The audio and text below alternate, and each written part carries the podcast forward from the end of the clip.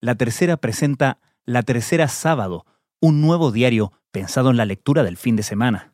Encuéntralo todos los sábados en la edición impresa, en el papel digital, en la app Early Access y en latercera.com. Si aún no eres suscriptor, te invitamos a convertirte en uno en suscripciondigital.latercera.com.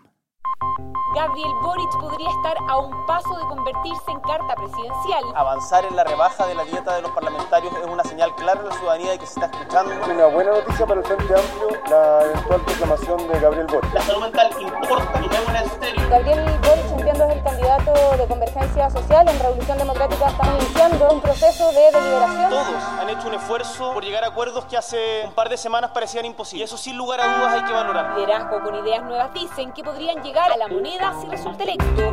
Desde la sala de redacción de La Tercera, esto es Crónica Estéreo. Cada historia tiene un sonido. Soy Francisco Aravena. Bienvenidos.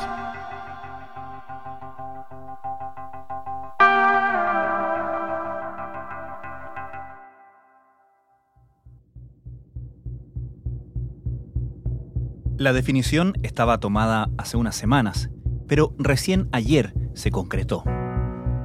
El diputado Gabriel Boric fue proclamado por su partido, Convergencia Social, como candidato presidencial, con la expectativa de convertirse en el representante de todo el Frente Amplio.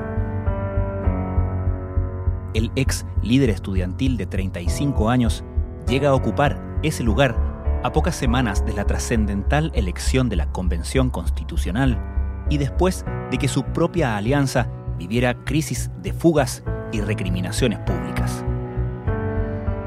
Pero su éxito requerirá bastante más que convocar a todo el Frente Amplio y tendrá que ver con el papel que juegue dentro del mapa más amplio de la centroizquierda.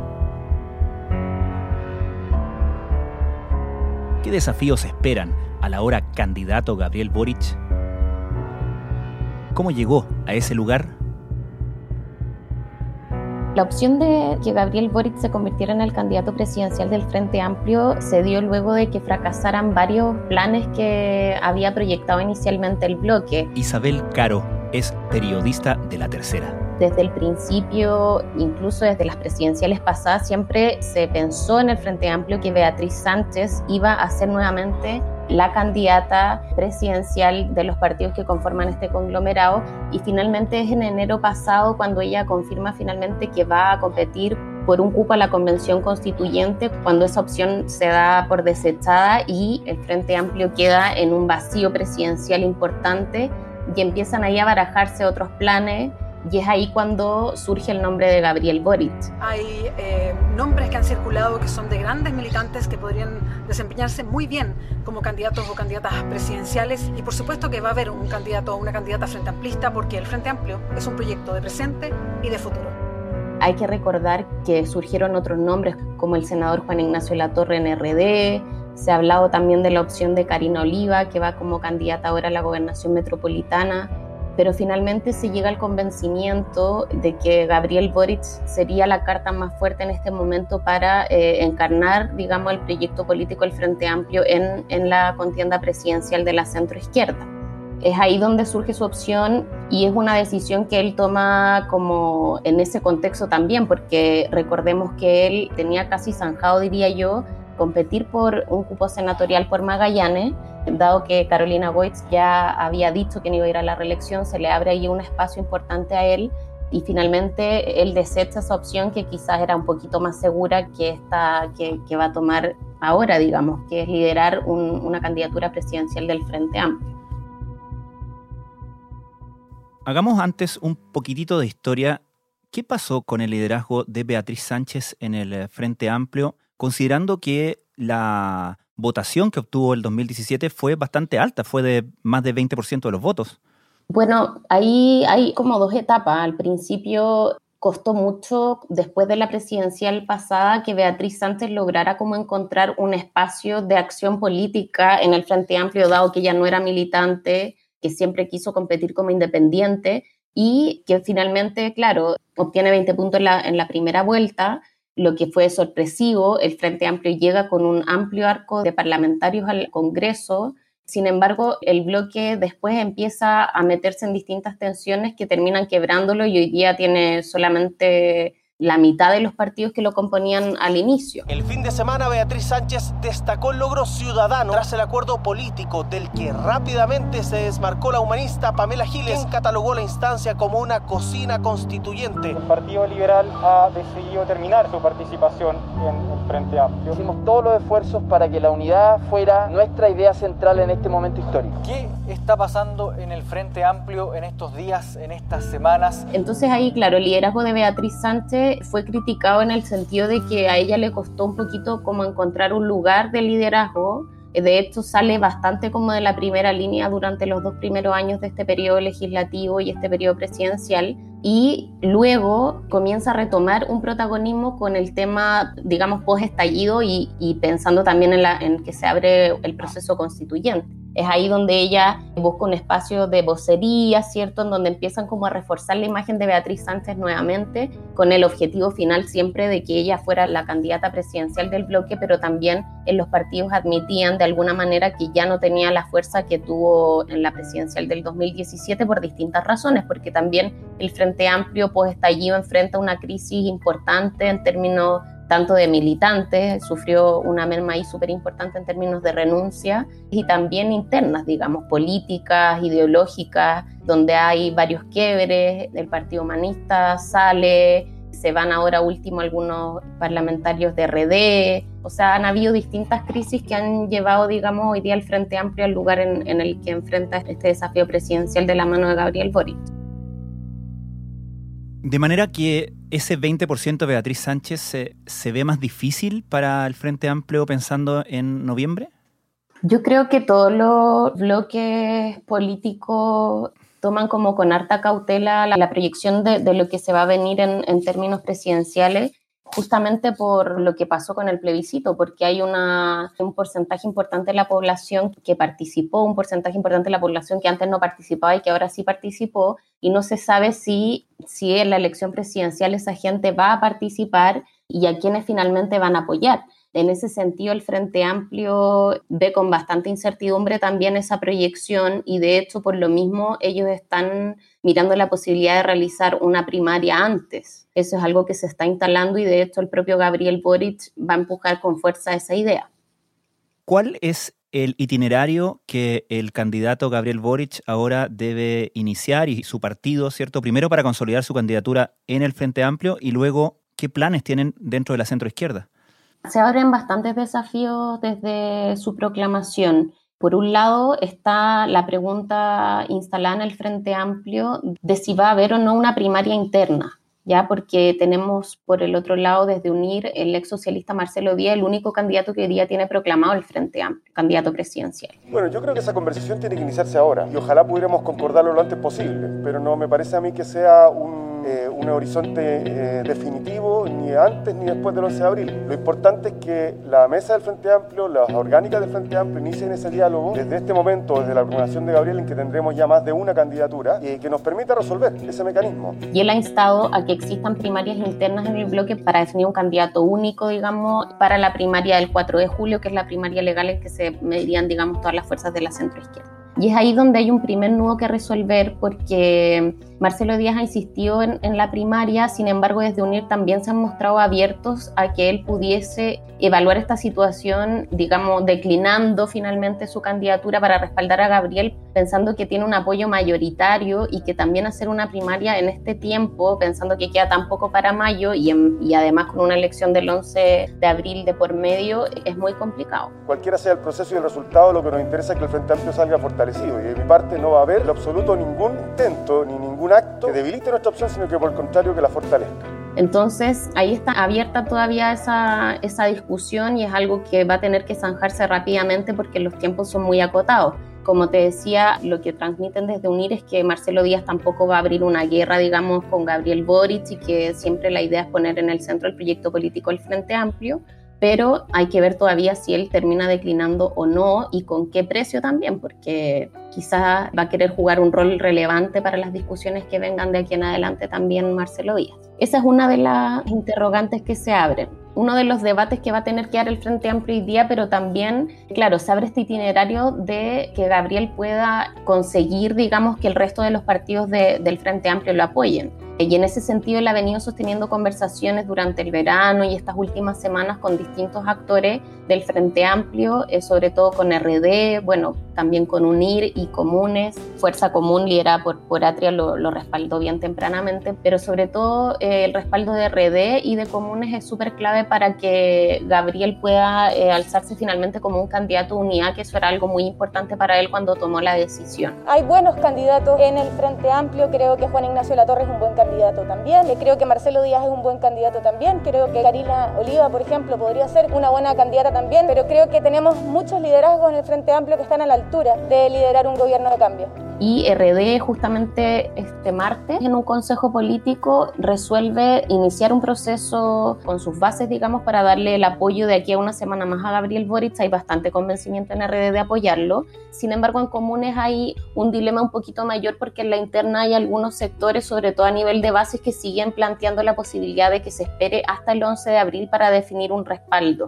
Esto porque hay algunos en, comunes que esperan el resultado de la elección de la gobernación metropolitana y dicen si es que ahí a Karina Oliva le va bien, nosotros podríamos levantar esa alternativa como carta presidencial le va bien en términos de, que se entiende que el candidato más fuerte en este momento es, es, Orrego, digamos, y que la izquierda también va muy dividida ahí en, la metropolitana. Entonces ahí, de todas maneras, ellos tienen un consejo este sábado y lo que va a proponer la mesa es respaldar la candidatura de Gabriel Boric antes del 11 de abril, pero ahí no se sabe qué va a pasar con el debate interno porque efectivamente ahí hay sectores que están empujando por esta otra alternativa. ¿Qué rol se espera que juegue Gabriel Boric en las campañas de los candidatos y candidatas a la Convención Constituyente? Bueno, ese es todo un tema, porque de hecho eh, desde los distintos partidos le han pedido a Convergencia Social que apuren esta proclamación. Esto se ha pospuesto ya varias semanas. En algún momento se había hablado de la primera semana de marzo, ya estamos a llegando al 20 y todavía no se había proclamado Gabriel Boric. Entonces, ellos siempre han planteado que se está desperdiciando de alguna manera ese liderazgo para lo que va a ser el 11 de abril y por eso mismo mañana eh, se espera que Gabriel Boric haga un acto en Magallanes y que empiece desde ya a respaldar a candidatos del Frente Amplio en las distintas elecciones que, que se van a realizar el 10 y 11 de abril. A minutos de prometer como, como diputado quiero enviarle un tremendo abrazo eh, firme y con las convicciones muy en alto a todas, a todas las magallánicas, a todos los magallánicos que confiaron en nosotros y tengan la certeza de que voy a poner lo mejor de mí para que al final de este mandato puedan decir orgullosos que cumplimos con las expectativas que nosotros cifraron. Y de verdad eh, todo lo que pasa acá adentro va a ser con Magallanes en el corazón, así que mucho aguante, nos vamos a estar viendo dentro de muy poquito hay otro punto relevante y que son dos cosas. Uno, que, Convergencia Social ha estado bien enredado todos estos meses respecto de cómo van a inscribir a Gabriel Boric, porque hay bastantes exigencias legales que el partido todavía no cumple para hacerlo. La ley les exige a ellos, como son un partido que no está constituido en todo el país, que tengan un mínimo de militantes equivalentes al, al 5% de los votantes que, que, participaron de la elección parlamentaria anterior, algo equivalente como a 34 mil militantes, y ellos hoy día solo tienen cerca de 10 mil.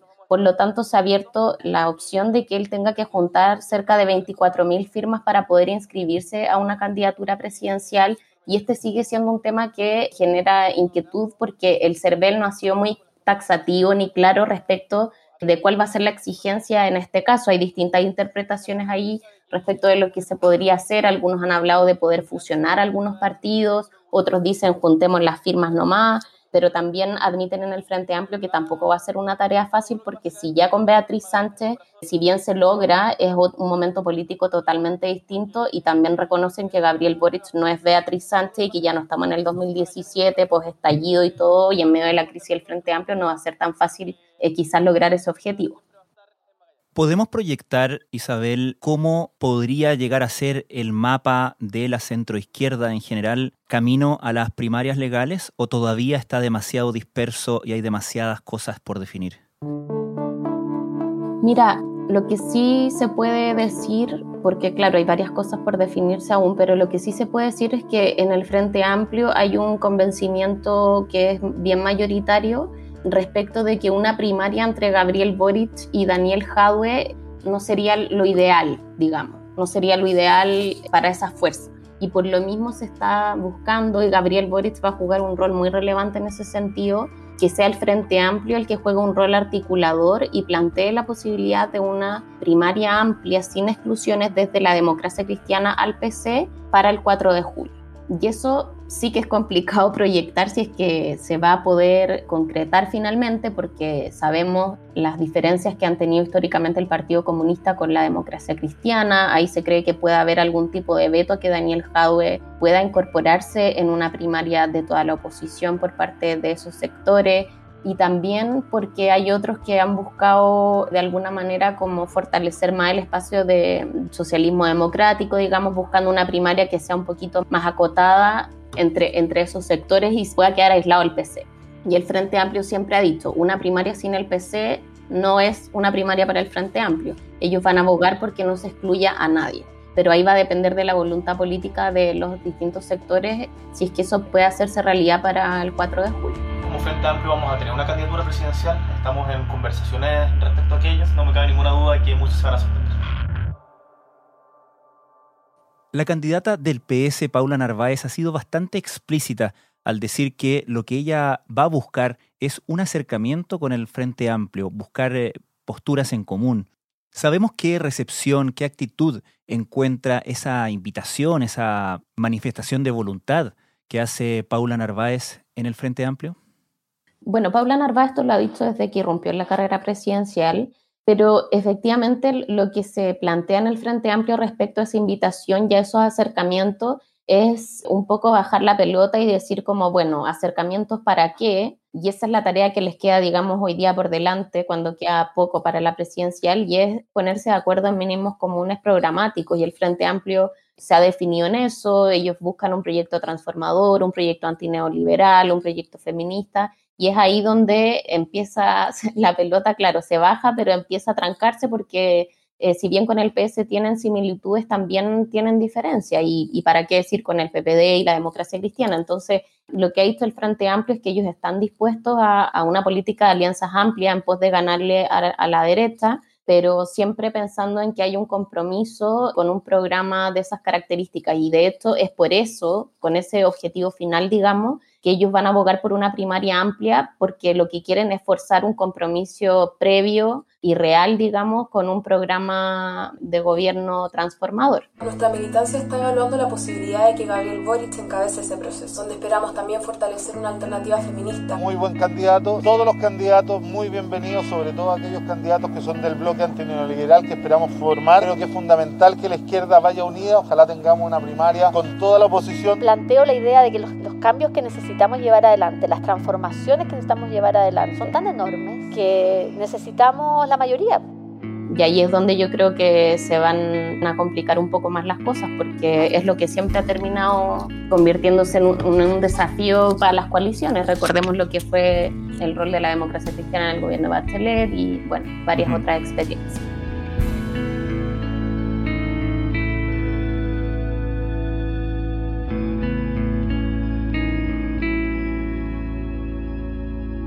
Isabel Caro, muchas gracias. Gracias, Francisco.